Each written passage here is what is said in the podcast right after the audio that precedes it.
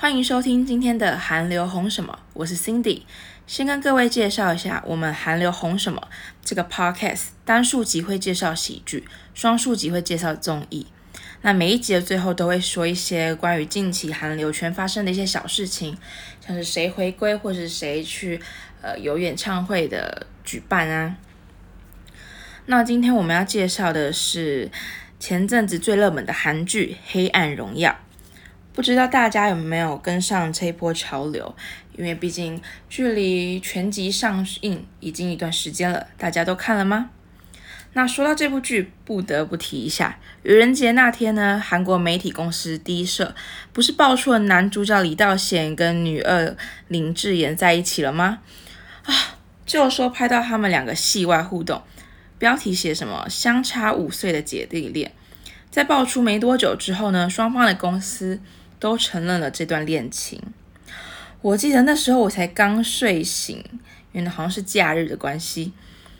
就想说睡饱了再起来。当时是我朋友传讯息跟我讲说：“哎，你看了吗？你看了吗？”我说：“什么东西？什么东西？”然后就看到这个新闻，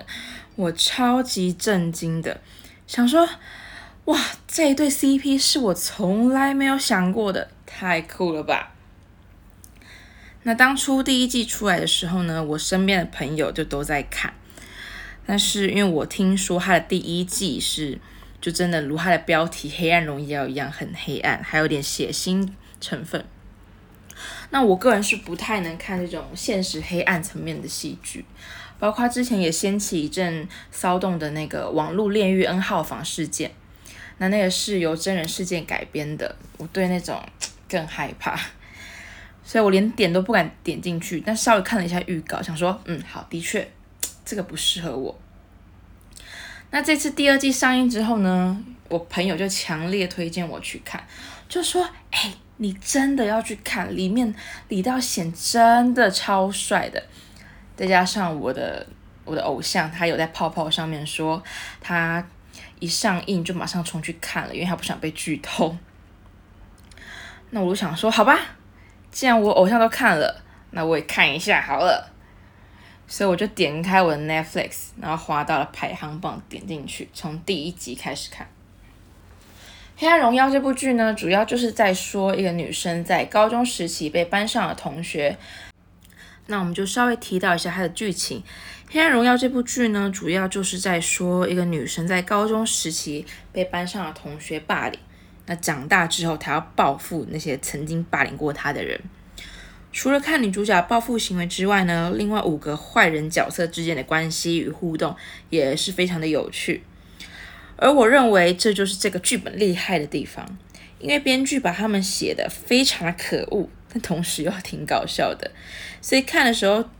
其实我并没有感到非常的不适，跟原本我想的不太一样。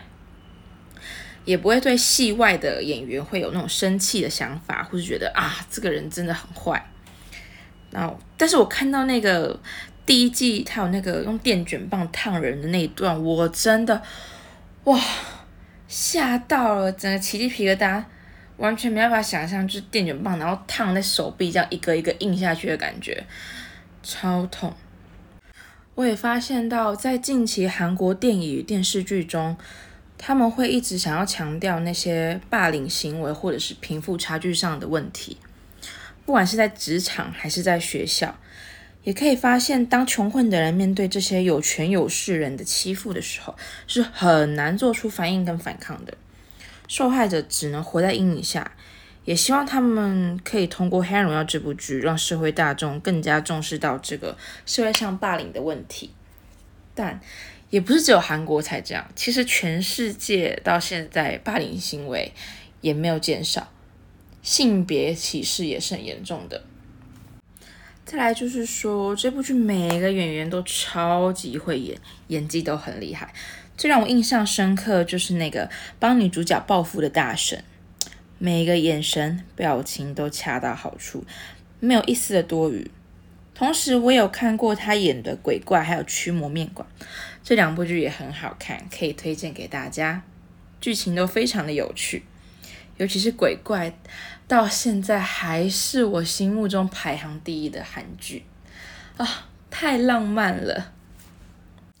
那接下来我们就要来讲一下最近韩圈的小消息喽。近期也有许多的爱豆要回归了，那在这之中也有各位喜欢的歌手或爱豆吗？像是 NCT 最近要出了一个小分队，叫道在听，在四月十七号以香水作为主打歌出道。Seventeen 也将在四月二十号迷你十集回归。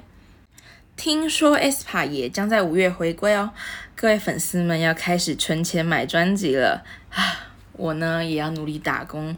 赚钱存钱。听说那个 NCT Dream 将在六月开安口演唱会。不知道是真的还是假的，希望我有机会可以冲冲看。那说到专辑，不知道大家会不会跟我一样，每一次偶像要回归的时候，就会看到有各种版本，就什么单封啊、个人专、智能专，还有团体专。但因为预算没有那么多的关系，所以每一次我都要花一大堆的时间都在思考啊，我到底要买哪一个，或是要买哪一个成员才好。想着要以本命为主，但是看到预告照的时候，又会觉得哇，天哪，这个人的预告照也太帅了吧！感觉不买又对不起自己，所以默默的就会又掏出钱，然后开始下单。像这次 NCT 道在廷的回归专辑，因为我个人是喜欢道音，但是看到专辑照的时候又被正在选给帅到，就觉得啊不行，他的专辑照太好看了，我一定要买。所以就就从虾皮上面下单，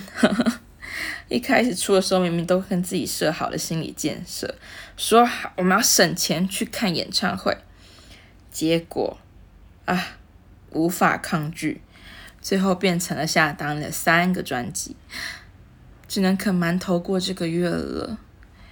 那么以上就是今天的韩流红什么，各位下次再见，拜拜。